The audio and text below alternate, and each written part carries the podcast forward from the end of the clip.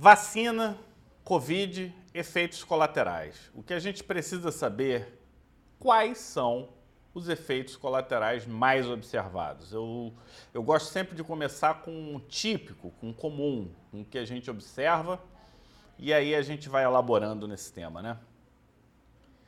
Então, é isso aí, pessoal. Já temos dados para responder essa pergunta de uma forma bem direta. Tá? E dados não no eu acho, recebi uma mensagem Ih, no a WhatsApp. voz do Omar sumiu. Aonde? Sumiu? Agora voltou. Ah. Então, a gente tem dados muito claros sobre isso. Não é mais eu recebi uma foto no WhatsApp, porque assim, essas fotos, esse material que a gente recebe no WhatsApp, que a gente ouve falar, às vezes ele vem todo mesclado, todo é, atrapalhado, né? Você vê um caso e acha que todos são daquele jeito.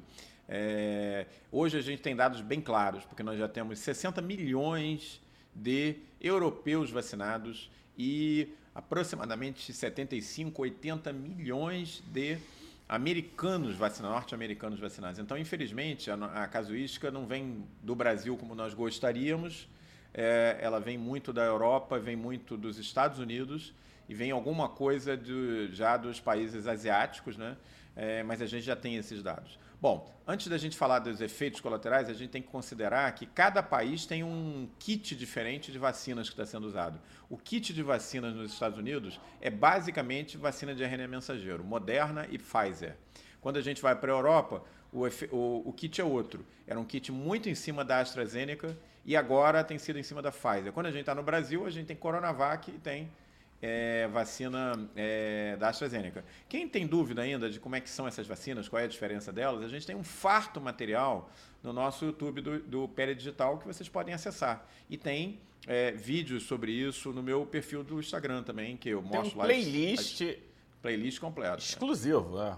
Exatamente. Bom, levando isso em consideração, então a gente tem que comparar laranja com laranja, banana com banana é, a gente pode dizer o seguinte, que já está bem claro o número de efeitos colaterais e quais são. Né? Então, o mais comum efeito colateral é o efeito colateral local. A gente tem é, dor local, dor no local da injeção, sensação de peso no braço, eventualmente surgimento de lesões avermelhadas, eritematosas, em torno do local onde houve a injeção é, essa, esse tipo de efeito vai acontecer em torno de 18 a 20% do, das pessoas, Fábio. 18 a 20%. Então, na verdade, boa parte das pessoas não vai ter esse efeito colateral. Se a gente olhar pelo outro lado, em torno de 80%, 85% não vão ter nenhum efeito colateral. Aí a gente tem, é, seguindo né, na frequência, os pacientes que evoluem com febre, algum tipo de febre, de febrícula até febre mesmo, aumento da temperatura corporal e um certo mal-estar geral. E aí os dados mostram alguma coisa entre 12 a 13% fazendo, sendo que parte desse pessoal está no grupo anterior, aqueles que tiveram dor no local, sensação de peso no braço e tal, e aqueles que simplesmente é, têm apenas a febre ou a febrícula. Febrícula, quando a gente chama, é uma febre mais baixa, abaixo de 38, tá, gente? É, como o efeito colateral mais, mais visível. Né?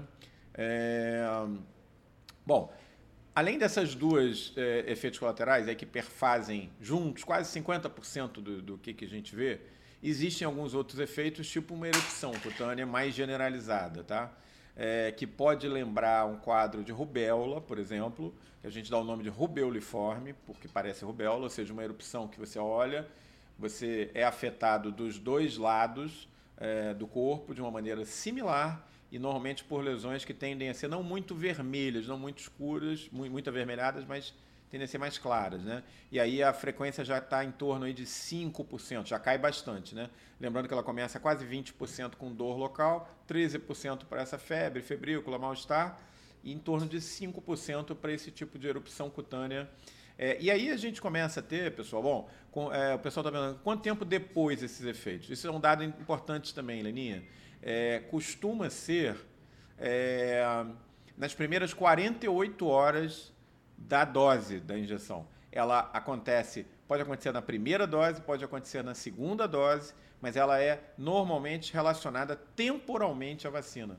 Você não espera ver essa erupção uma semana depois, dez dias depois. Você espera ver nas primeiras 48 horas. A dor, a sensação de peso no braço, mais curto, ali às vezes algumas poucas horas depois. Essas outros quadros, tipo febre, febrícula e erupção cutânea mais intensa, Fábio, é, mais ou menos com dois dias, tá? Então isso a gente tem que ficar bastante cuidado. Ah, porque... O rubéola é 3 a 5%, é isso? Eu... É, em torno de 5%. Padrão tipo rubéola, né? E a gente tem que ficar atento, gente, porque senão a gente acha que tudo da vacina. É, você, uma semana depois, vai ter uma dor de garganta, vai ter uma erupção cutânea. Você vai dizer, ah, foi por causa da vacina. Tudo você vai botar na culpa da vacina, na conta da vacina. E não é. Essa erupção, ela se dá, em princípio, nas primeiras 48 horas. Agora, isso a gente está falando daquelas complicações mais comuns, não das específicas, né? Aí existem algumas complicações específicas de cada vacina e algumas mais raras, que são as mais graves, né? É, o, essas primeiras que você descreve, Omar, são reações de hipersensibilidade típica, com prazo típico de uma reação de hipersensibilidade, até aí é, esperado para vários esperado e acontece vacinas com várias geral, né? vacinas, né? né? Acontece é. com várias vacinas e, e, vou te dizer mais, não em, em, número muito diferente desse. Nessa faixa ah. também. Você tem para HPV, você tem para vacina de zoster, você tem para essa pra, até para gripe mesmo, né? Isso acontece com frequência e não é nada que preocupe, né? Eu já, já comentei quando eu fiz vacina para febre amarela, eu tive muita reação, né? E não tive quando eu vacinei agora, por exemplo. Aqui no YouTube estão perguntando, a Glaucia está perguntando, Omar, quem fez reação de hipersensibilidade na primeira? A gente espera que vai fazer na segunda e já e se espera, a gente tem que tomar alguma medida já para evitar que ela venha pior do que na primeira Fábio, não tem nada só, a ver? É, é, como são reações de curto prazo, né, que acontecem nas primeiras 48 horas e o paciente não tinha sido exposto previamente a, a, ao vírus, nem à vacina antes, quando ela acontece na primeira vez, a gente não considera isso, considera uma reação de hipersensibilidade imediata, né? Então, é, até pode acontecer na segunda vez, mas é, já o paciente já sabendo o que aconteceu, ele pode avisar o médico e existem medidas relativamente simples que você pode tomar, uso de antihistamínico, até de corticoide em dose baixa, que vai fazer com que você passe tranquilo pela, pela segunda. Não é razão para você não fazer a segunda dose. Porque vou, volto a te falar, o Fábio sempre fala isso também, é, a, o potencial de problemas pegando a Covid, gente, é muito maior do que esses pequenos efeitos colaterais que a gente estava descrevendo, que são comuns em vacinas e que não contraindicam a segunda dose. Tá? Estão perguntando aqui também lesões purpúricas relacionadas à vacina. Você leu alguma coisa nesse então, sentido? Então, é, eu vi muita coisa na, nos grupos de WhatsApp, né, que hoje ganharam status de, de quase de publicação científica. Até nos nossos grupos de Telegram aqui do Pé Digital, o pessoal andou postando alguns, quadros, alguns casos mas é, as lesões purpúricas não estão, é, existem alguns casos descritos, mas elas não estão é, relacionadas como manifestações comuns de nenhuma vacina para é, para gripe, para, para Covid. Então a gente tem que considerar o seguinte: a pessoa tomou a vacina, mas ela às vezes teve algum efeito colateral, teve febre, teve é, um quadro é, gripal por gripe mesmo, concomitante, e isso pode desencadear esses quadros, é, é esses quadros de tipo vasculite, né? É, então, não necessariamente é a vacina. Tem que ver se existe um, um nexo causal aí, um, um período né, de, de, relativamente curto para isso acontecer, tá?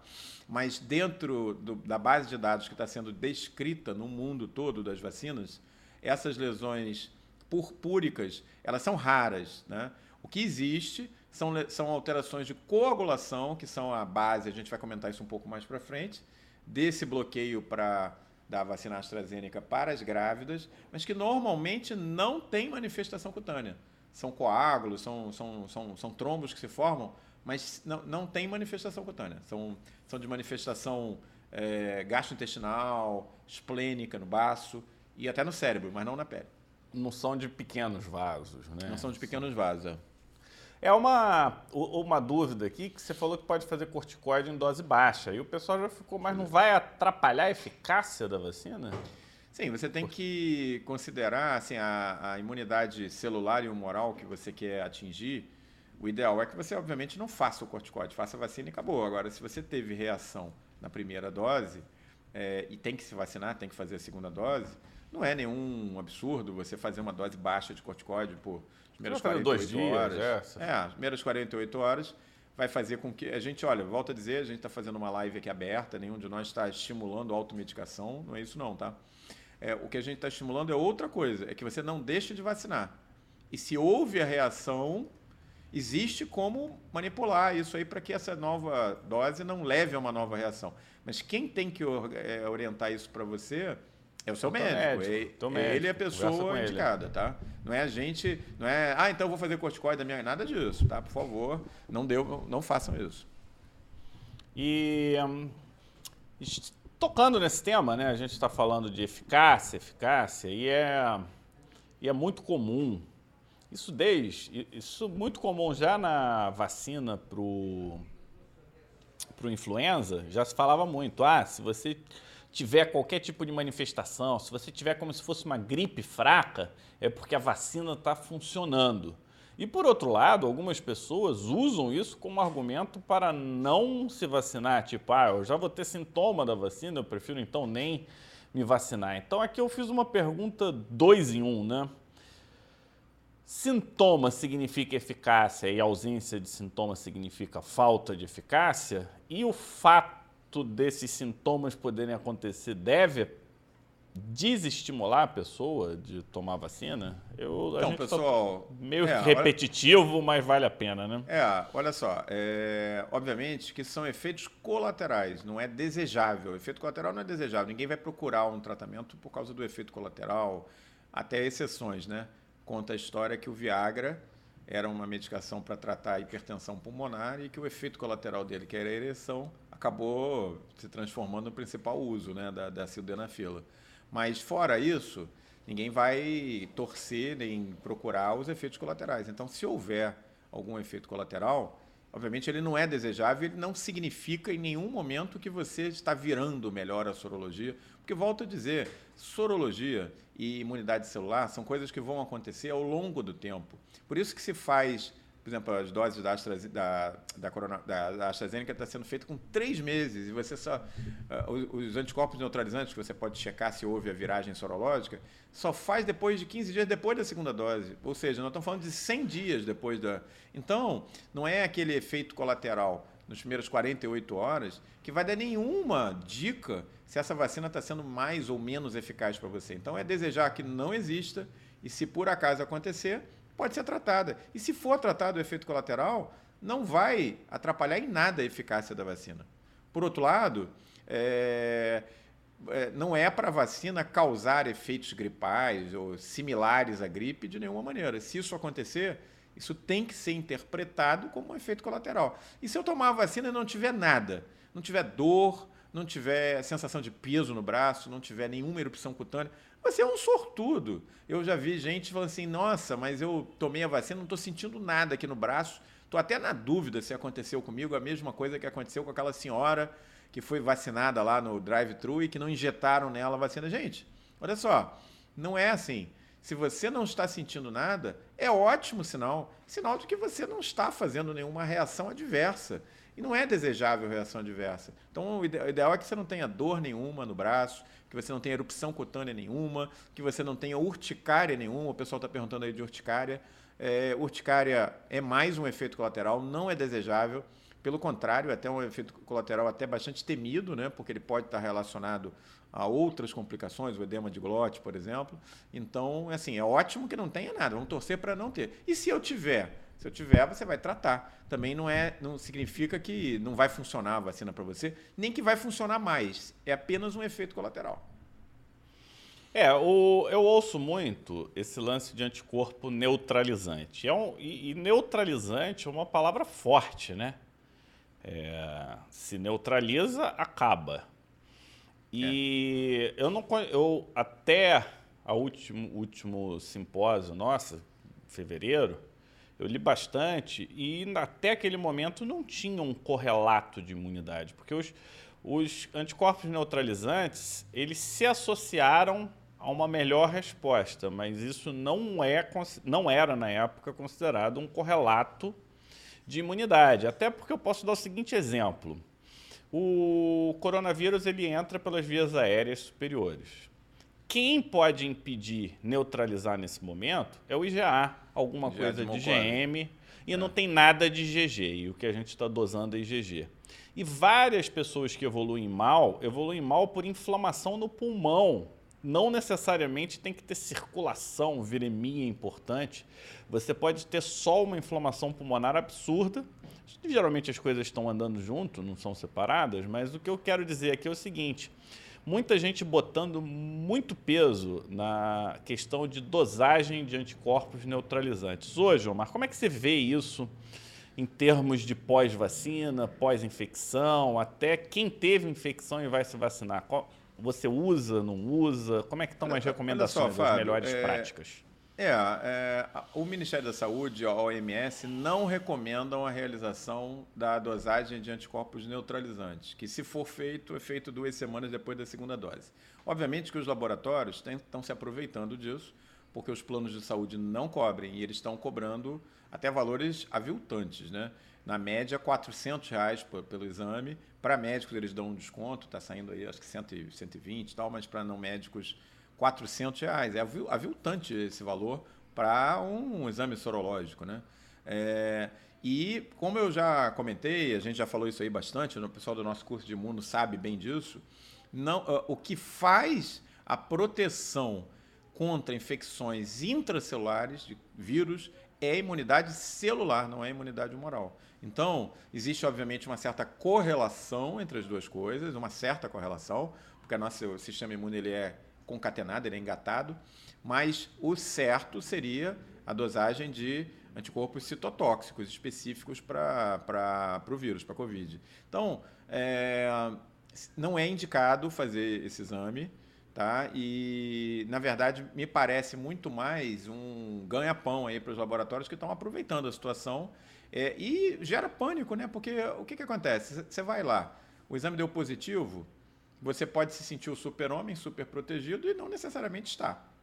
É, é, e o outro lado, né? De forma é, errônea, né? De errônea. Você, ah, não, agora não vai acontecer mais nada comigo. E não pode ser assim. A gente está na pandemia, tem que continuar com a máscara. Eu estou vacinado, estou é, com IgG e IgM e continuo usando a máscara igualzinho. Fazia, não mudei nada. É, a segunda coisa é assim: e se der negativo o teu exame? Você vai fazer o quê? Você vai vacinar novamente? Não tem nem estudos mostrando que você pode vacinar novamente, você nem vai conseguir vacinar novamente porque não, o, a, liberação de vacina não te permite vacinar uma segunda vez. Então, gente, é, o que tem que considerar é assim, tem que ter bastante cuidado com a informação que você tem, Fábio, porque essa informação você tem que, você tem que poder fazer alguma coisa com ela.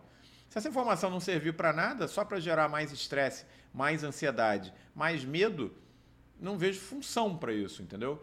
Então, eu acho que o que vale, existem dados bem claros em, em relação a essas vacinas todas, mostrando que elas é, para os quadros sintomáticos elas protegem relativamente bem, mas para os quadros graves elas protegem muito bem, acima de 92, 93%, incluindo o Coronavac, incluindo a AstraZeneca. Então é isso. Estamos no meio da pandemia. Quem pode e sair por aí sem máscara, sem nada? melhora absurdamente, né? É. Quem, quem pode sair por aí com sem máscara? Ninguém pode. Se você está fazendo, não deveria fazer, né? Qualquer local público você tem que botar a máscara. Então, parece que o único lugar do Brasil que não se usa máscara regularmente é o Palácio do Planalto, né? Nos dias de hoje. Então, segundo a CPI está dizendo aí. Então, não tem jeito, tem que continuar com a máscara e os cuidados, é isso, entendeu? O, e, o, e vale a pena apontar aqui, quando a gente faz medicina e a gente analisa dados, a gente estuda muito as falácias, né? Existem vários tipos de falácia. Então, é, todo mundo que toma vacina e evolui mal, evolui com doença ou até com morte, chama atenção, né? Aí a notícia é: pessoa se vacinou e foi para o CTI. Não é assim que se faz esse tipo de análise. É quantos se vacinaram que pegaram a doença e foram para o CTI versus os que não se vacinaram, pegaram a doença e foram para o CTI. É, é assim que se faz essa comparação. Vocês não podem pegar um exemplo de que não tenha sido de sucesso e transformar isso num. Na regra, né? Na regra, exatamente. É, infelizmente, as pessoas têm que ter muito cuidado, pessoal. Com, a gente vive na era das fake news e os grupos de WhatsApp viraram espaço para todo tipo de teoria conspiratória e de, de distorção do processo científico. Então, é, isso é assim, é falácia de análise. Você é, não um caso isolado não tem nenhuma significância. Né? Primeiro que você está ouvindo aquele relato ali no grupo de WhatsApp e você nem sabe se é verdade, se foi daquele jeito mesmo. E que tenha sido. Né? Uma pessoa que se vacinou e evoluiu mal e morreu, mas quantas que não se vacinaram evoluíram mal e morreram? Infinitamente mais alto, entendeu? Então esse é o ponto. É, que a gente tem que. As curvas batem, né? A curva entre o taxa de vacinação e queda de novos casos, quedas de casos internados. Isso tem batido de forma sistemática nos diversos países, né? É verdade. A, o pessoal está perguntando aqui sobre máscara. Miriam, é o seguinte, é, para gente que está dentro do hospital, se expõe a um inóculo viral muito alto, tem que usar mesmo a PFF2 ou a N95, né, que elas são similares.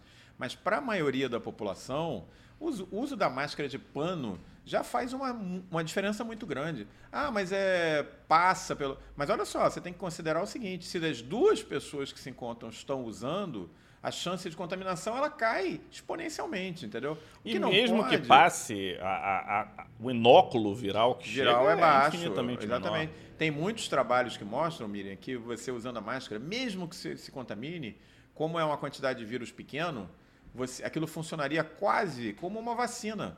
Tenderia você a ter um quadro muito brando e evoluir muito bem que é uma situação ótima, você se, é, se imunizar naturalmente né? Então a máscara é fundamental e não, é, não, não, não deem ouvidos a quem fala qualquer coisa diferente disso, entendeu? Se lá, desde o início, desde o início, um ano e pouco atrás, as autoridades tivessem dito o seguinte, olha só, gente, vamos cortar em casa aí uma máscara da, da calça jeans, sei lá de que, aí, do pijama, botar na cara aí, que precisa.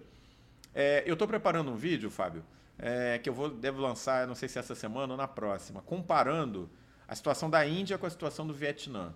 Vou te dar só um número aí para você ter amarrado. É, sabe quantos óbitos por Covid no Vietnã até hoje?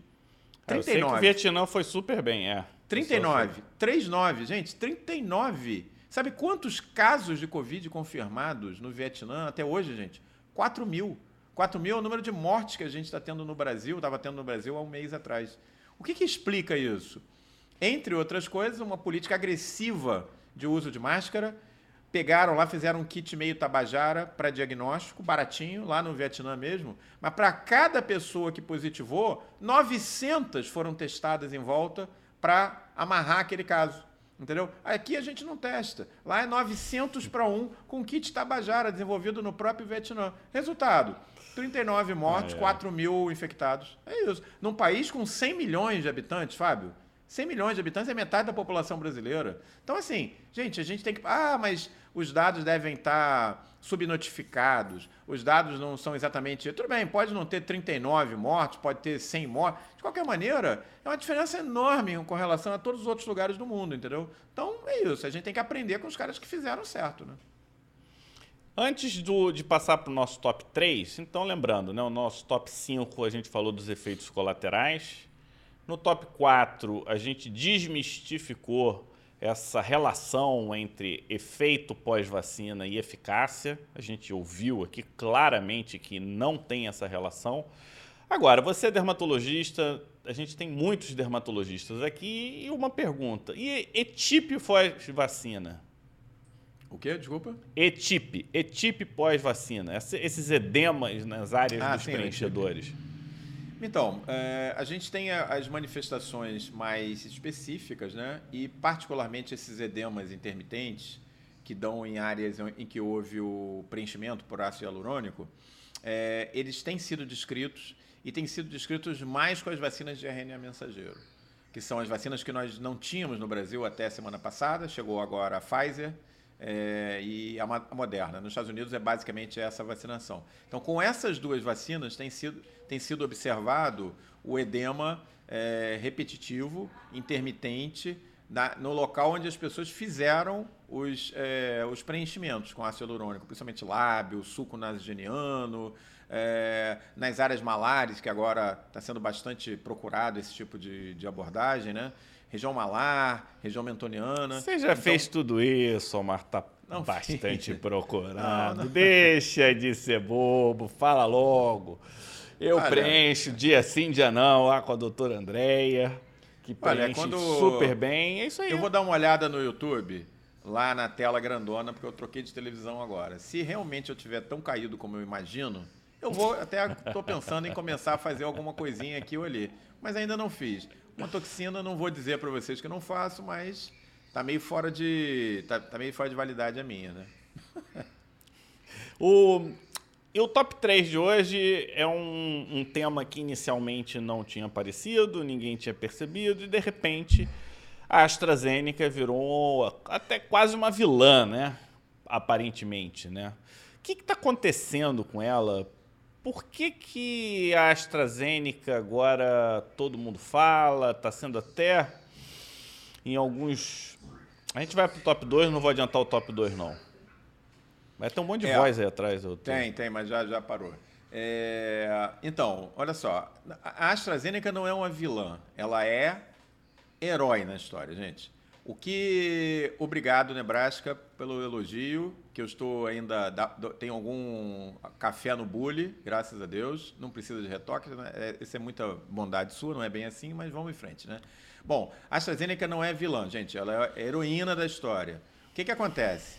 Vacinas são, por definição, uma, uma, um tipo de tratamento que tem problemas é, envolvidos, porque depende da interação de um antígeno estranho com o teu sistema imunológico. E o seu sistema imunológico é diferente, cada um tem o seu, cada um tem a sua experiência prévia. Teve gente que já teve contato prévio com o coronavírus, teve gente que nunca teve, tem doença, gente que tem doença autoimune, tem gente que nasceu com trombofilia, que é uma tendência de você formar coágulos até de forma espontânea.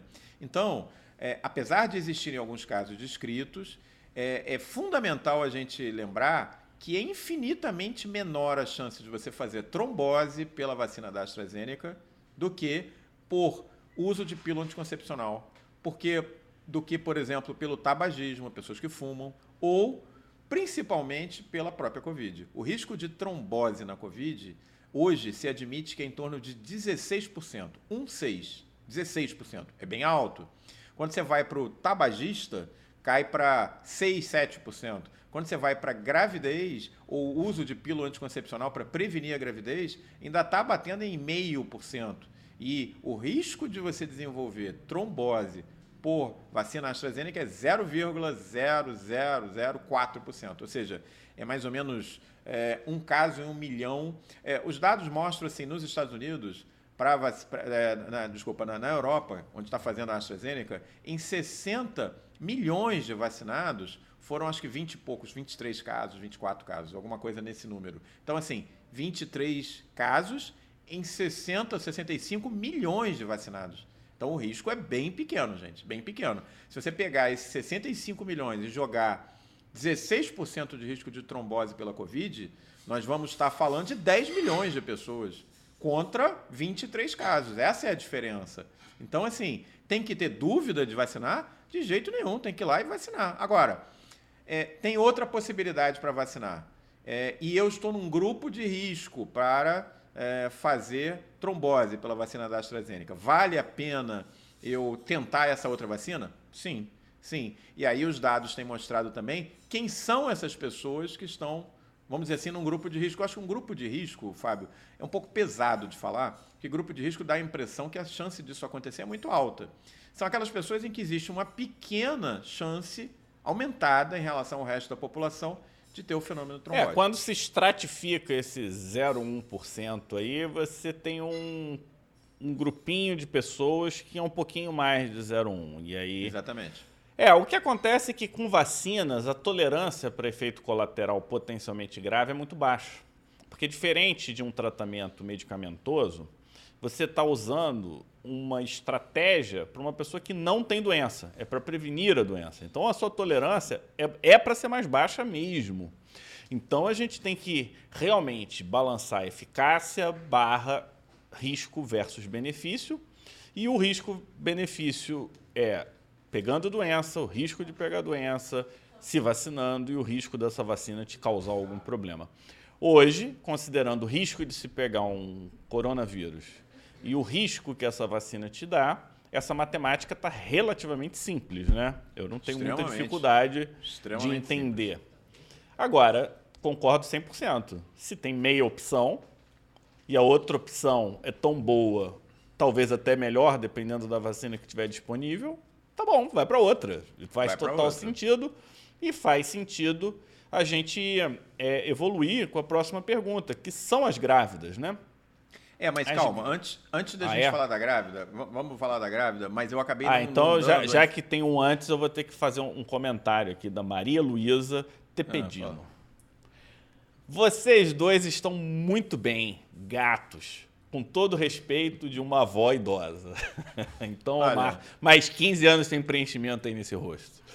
É, nos meus áureos tempos, não tinha essa de, de vó idosa, não. Mulher bonita tá, tava na fita, então beleza, né? Hoje eu não estou mais nos meus áureos tempos, né? Mas vamos em frente, senão minha mulher puxa minha, minha orelha aqui. Obrigado pela, pelo elogio. Vamos em frente. Então, olha só, faltou dar uma informação, Fábio, que é o seguinte: quem são as pessoas desse grupo de risco, né? Antes da gente falar das grávidas. É, e os dados também mostram isso de uma maneira muito clara, gente. Os, as pessoas de risco são mais do sexo feminino, são abaixo de 60 anos, então são mulheres abaixo de 60 anos e é, do, do, sexo feminino, e também as pessoas que têm trombofilia, que têm uma tendência maior de fazer fenômenos trombóticos.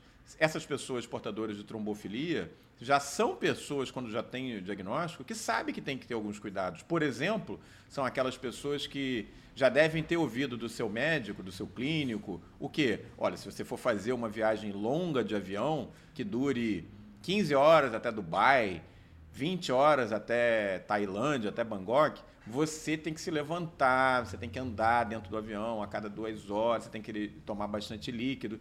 Ele disse isso para vocês porque ele já sabe que você tem um risco aumentado. Então, é, são pessoas que têm que ter mais cuidado realmente, porque o risco é um pouco maior do que a média da população. Tá? Tá, então antes, já que a gente também teve uma pausa, uma dúvida que eu acho que é recorrente e vale a pena você esclarecer aqui para gente. É, na teoria, você pegar a doença uma das melhores formas de se vacinar, né? E algumas pessoas que pegam a doença estão questionando se realmente precisam se vacinar. E você poderia lembrar é, aquele fenômeno imunológico, que só você sabe a palavra, que acontece nas pessoas que têm o Covid e depois se vacinam, ou seja, um efeito colateral que está associado a pessoas que tiveram Covid. Né? Então, eu acho interessante a gente esclarecer um pouco isso, porque o, o, mais perigoso nessa história toda é, é decisão baseada em ignorância, né? Então, é, é, isso aí é o seguinte: existe um fenômeno que já, tava, já tinha sido descrito antes na Zika e na dengue, que tem o um nome em inglês de ADE, Antibody Dependent Enhancement, ou a gente traduzindo para português seria amplificação mediada por anticorpos. Potencialização, que é né? Potencializada por anticorpos. É. O, o, o que, que é isso? Quando você tem a infecção há pouco tempo, você gera, normalmente, não quer dizer que você vai gerar, mas você pode gerar muitos anticorpos do tipo IgG.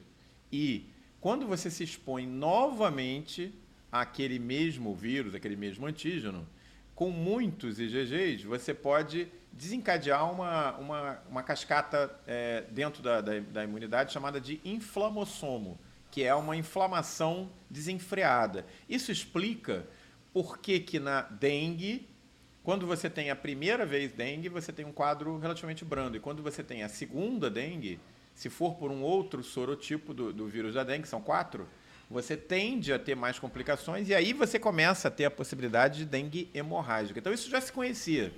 E isso começou a ser observado também na Covid. Então, é, isso levou uma orientação da OMS para que se aguarde de três a seis meses se você teve Covid de forma natural para você se vacinar. Então, se você acabou de ter um quadro de Covid, o risco-benefício, você em princípio tem uma imunidade montada contra a Covid. Você acabou de ter Covid. Ah, mas eu posso pegar uma outra cepa? Pode. Pode, todos nós podemos, né? Mas aí você tem que usar máscara e tal. Então é melhor aguardar. Ah, mas está na minha hora, já está na minha idade para tomar. Ok. Mas você não vai ser impedido de vacinar depois. Basta que o seu médico dê uma declaração dizendo que você aguardou vacinar porque tinha acabado de ter o quadro de Covid. O Ministério da Saúde brasileiro fala em um mês para esperar para vacinar. Mas a OMS fala em três a seis meses. Quem tem mais razão? A gente não sabe. A verdade é essa, a gente não sabe.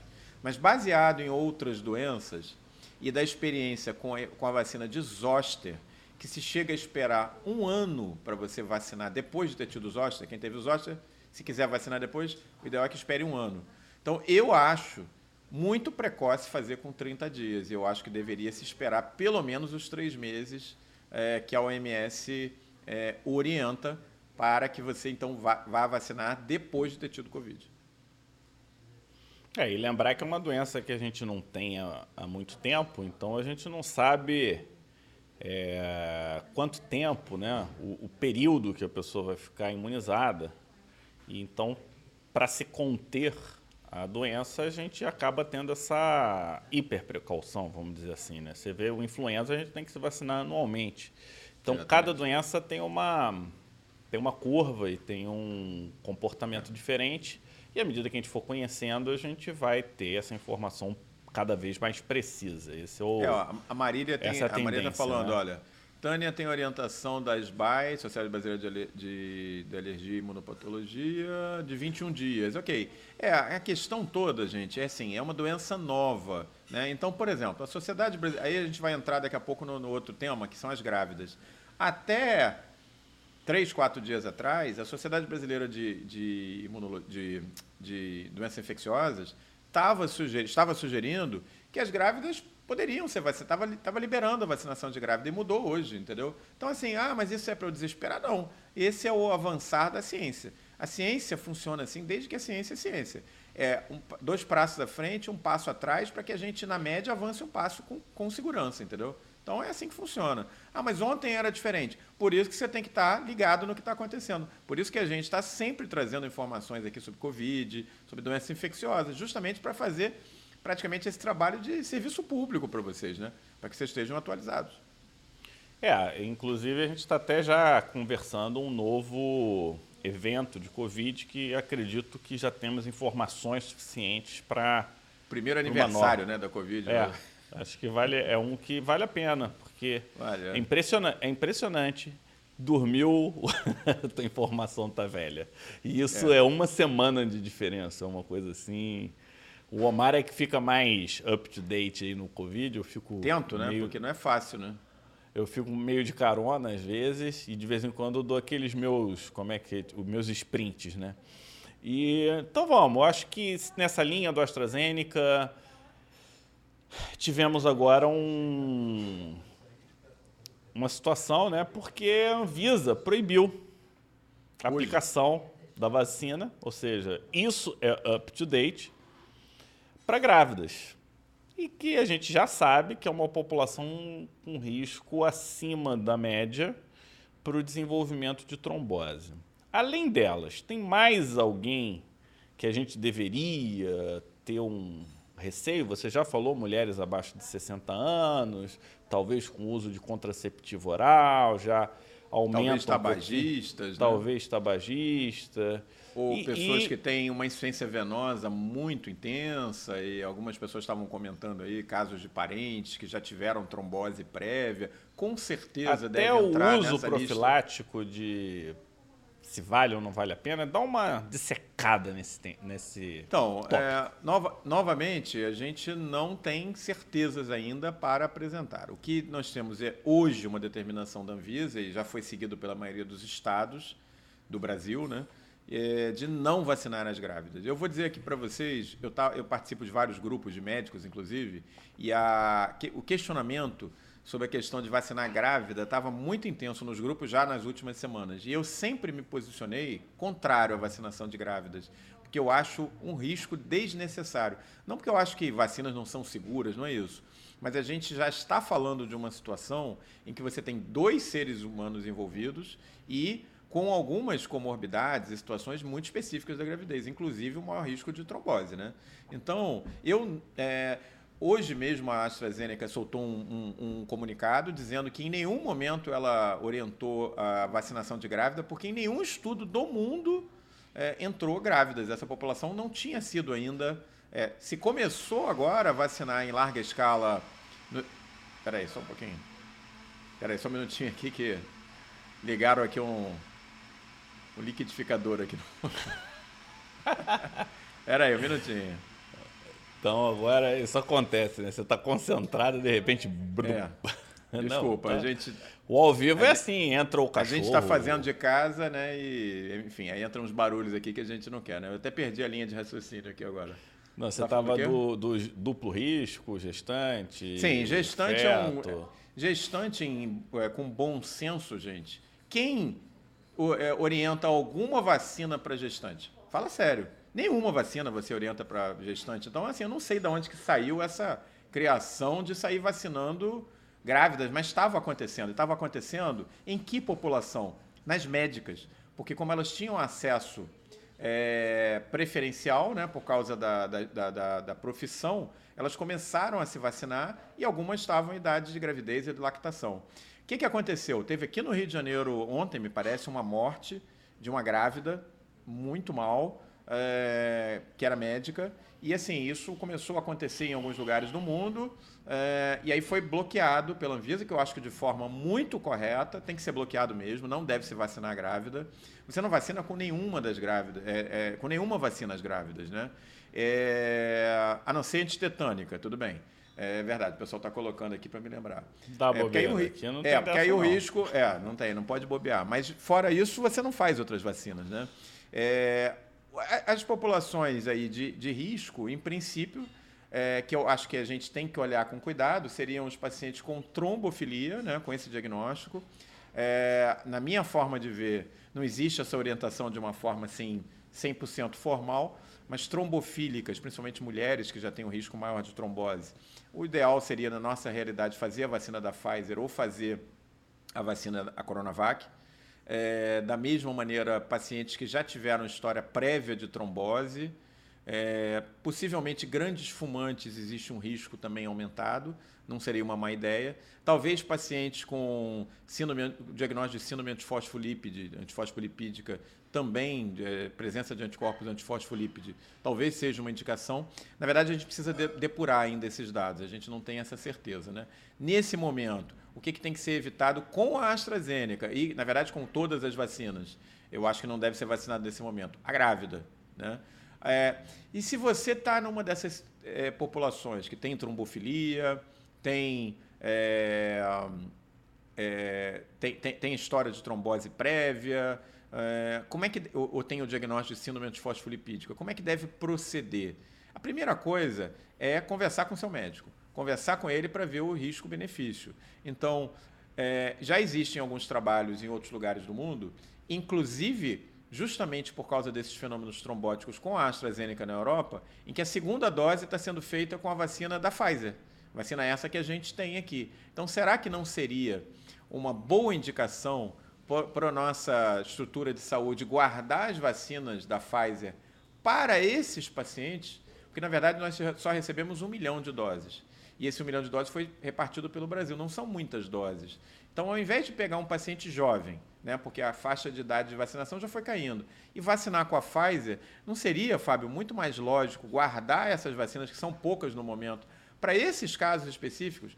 Pacientes com trombofilia, pacientes que já tiveram trombose, pacientes que é, têm síndrome do anticorpo antifosfolipídico. Na minha forma de ver, seria a forma mais lógica de agir. É, tem total sentido a estratégia, né? É. O... Não tem que. Tem horas que a gente não precisa descobrir tudo com detalhes, né? Se já sabe que pode aumentar o risco, mesmo que leve, e existem pessoas com risco maior de trombose, essas pessoas não devem ser expostas a esse tipo de a AstraZeneca. É, e, e, essa do, e, essa, e essa dobradinha, primeira dose da AstraZeneca, segunda dose da Pfizer, é o que está sendo feito na Alemanha em 2,2 milhões de mulheres que estão abaixo de 60 anos e tomaram a primeira dose da AstraZeneca, que não tomaram a segunda dose, tomaram da, da, da Pfizer e mais 500 mil mulheres na França. Exatamente isso. Então, assim, não é uma coisa que a gente vai, ah, vou tirar da cartola. Não, isso já está sendo testado e visto em campo já nas últimas duas semanas, em larga escala na Europa, com pelo menos quase 3 milhões de pessoas. 2,2 milhões na Alemanha e quase meio milhão na, na França, entendeu? É, e o engraçado, né, que tem todo, toda uma linha de estudo e de repente muda-se todo o protocolo, porque na hora do campo de batalha a necessidade foi diferente, né? Então isso a gente. Isso aconteceu. O... Então acho que eu preciso saber uma coisa que é muito importante, está todo mundo querendo saber disso aqui. E quem que é o campeão, Omar? Quem é a vacina campeã? Aquela que protege, não dá efeito colateral, aquela que se você pudesse escolher e a gente não está podendo escolher, pessoal, então é, é, em cima disso mesmo. E antes de você responder, eu vou te falar: se somarmos os nossos picos do YouTube com o pico do Instagram, a gente passou de 300 pessoas hoje numa live espontânea. Então, você está de bom. parabéns com a escolha dos seus temas. Estamos, né? Estamos, estamos. Isso é uma ação uh, de grupo, de dupla e a gente trabalha aqui para trazer sempre os melhores temas para vocês. A gente talvez tenha dado um pouco de sorte porque esse é um assunto que está pululando hoje na mídia, né? Então acho que com certeza deve ter aumentado aqui o interesse. Então, antes de eu falar no finalzinho da live qual que é a melhor, vamos dizer assim, né? É, voltar a abordar um outro assunto rapidinho que a gente já falou, que é a vacina Sputnik que, na minha forma de ver, a, o que foi divulgado pela mídia com relação aos cuidados que a Anvisa teve foi um pouco distorcido, de que essa vacina continuaria causando replicação viral. O que acontece ali é que faltaram dados, esses dados têm que ser levados, têm que ser é, complementados, porque a gente não pode, no meio de uma briga dessas, abrir mão, a gente não tem o direito de abrir mão de nenhuma arma. E a Sputnik, pessoal, é, está com dados publicados em importantes revistas internacionais, tem sido usado em toda a América Latina, todos os países em volta da gente aqui, Argentina, Colômbia, Venezuela, Chile, estão usando a Sputnik, estão usando a Coronavac também no caso do Chile, e parece ser uma vacina muito segura. E como eu já, já comentei aqui numa outra live, uma vacina muito interessante, porque ela leva vetores diferentes para a primeira e para a segunda vacina, meio que antecipando essa situação que a gente precisa responder agora. Se é seguro Eu, fazer particularmente, sou muito simpático a, é. a Sputnik. De, a Sputnik eu, com resultado... Vai lá. Das não RNA, se eu fosse escolher, pudesse escolher uma para mim, eu escolheria a Sputnik. Pelo que eu li, pelo que eu vi, Exato. pela estratégia... É, e até pelos resultados, supondo que eles contigo. são reais. Então, essa Tô é minha... Contigo. Tiveram algumas perguntas aqui, Omar, antes de você dizer a campeã da noite. Vamos fechar com a campeã, hein? Vamos fechar com a campeã da noite. Eu queria que você me falasse um pouco de doenças autoimunes e especificamente perguntaram aqui de, deixa eu ver aqui, esclerose múltipla. Então, das doenças autoimunes, é, se tem alguma recomendação, algum detalhe, tirando as questões da trombofilia. Vamos, já, acho que a gente já esgotou um pouco as questões relacionadas à trombofilia. A trombo, né? É, a trombo. Olha, não, não tem nenhuma, nenhuma restrição, até onde eu sei. Não, nenhuma vacina não se pode fazer no paciente autoimune. A autoimunidade é uma, como o nome já está dizendo, é uma, imunidade que acontece até mais com a idade, né? E que é contra antígenos próprios. É, ah, mas isso pode ser ampliado, pode de alguma maneira ser desencadeado por antígenos externos? Sim, pode. Pode, mas esses antígenos externos têm acesso ao nosso corpo todos os dias da nossa vida. Se você não vacinar com a vacina da Covid, eu vou dizer uma coisa para você. Vai ter um toque-toque ali na sua porta. E esse toque-toque é o vírus da Covid, porque ele vai chegar em você. Então, gente, assim, riscos a gente tem na vida no momento que a gente nasce até o momento que a gente morre. Atravessando uma rua existe o risco. É, se você não vacinar, é questão de tempo. Você vai ficar o quê? Ilhado para o resto da vida? Não tem jeito. Uma pandemia vai acabar chegando lá na, na tua casa. Então é melhor vacinar. Eu acho que não há razão para não vacinar. Tá? É, com relação, a gente está terminando agora a live, que agora faltam dois minutos. Campeã, campeã, eu quero. A campeã, a campeã de todos os estudos, é aquela que mostra melhor eficácia e melhor perfil de segurança até agora, é a vacina de RNA mensageiro da Moderna, que não existe no Brasil, infelizmente. Ela tem cinco casos, cinco casos de efeitos colaterais graves descritos. Existem casos de efeitos colaterais graves, mas só cinco descritos. Só para vocês terem uma ideia, para a Pfizer tem um pouco mais, mais ou menos uns 50 casos descritos no mundo todo. Para a Moderna, cinco. Então, 10 vezes menos, né? É, e os dados de vacinação nos Estados Unidos mostram que as doses estão sendo dadas mais ou menos na mesma faixa. Então, assim, é uma diferença importante. E é uma vacina que tem uma eficácia monumental, né, de 95%. Então, uma eficácia monumental e efeitos colaterais mínimos. É uma pena a gente não ter essa vacina aqui no Brasil. Essa não dá nem para a gente colocar na, na conta lá do governo federal, porque não houve em nenhum momento uma tratativa real para que viesse a vacina da Moderna aqui no Brasil. Mas a Pfizer, sim, a gente poderia estar sendo, tendo acesso a ela numa quantidade grande, porque né, agora a gente está tendo acesso aí aos dados de bastidores e viu que houve uma negociação que não foi para frente, em que a Pfizer ofereceu ao governo brasileiro 70 milhões de doses é, em setembro do ano passado e o negócio não foi feito, né? É uma pena. Então a Moderna tem, é, vacina Moderna de RNA mensageiro tem se destacado como a melhor vacina quando você junta o binômio segurança com eficácia. É, e esses dados são fantásticos, 95% de eficácia contra é, quadros sintomáticos, não estou falando de quadros graves não, quadros sintomáticos, junto com mínimos efeitos colaterais torna realmente uma vacina. E que, olha que loucura, que virada de jogo, né, Fábio? Lá atrás, em dezembro de 2020, quando elas foram lançadas, elas foram as primeiras a serem lançadas, todo mundo morrendo de medo da vacina de RNA mensageiro. E elas estão saindo como as grandes vencedoras até agora dessa peleja. Elas estão botando no chapéu as vacinas clássicas, numa virada de jogo daquelas que só o meu Fluminense consegue quando vai para Libertadores. Vira o jogo aos 49 do segundo tempo. Time de guerreiros. Então, a vacina da Moderna é o time de guerreiros. Seu lado Nostradamus, então, está se mostrando, né? É preciso. Preciso. Omar, campeã não vem para o Brasil, infelizmente, pelo menos não tem nenhum enquanto, sinal de é. que isso vai acontecer. É, gostaria de agradecer a presença de todos e finalizar com duas notícias. Quem perdeu a live da semana passada sobre Staphylococcus longitudinensis, o terrível, já está lá no nosso podcast, Pele Digital Cast.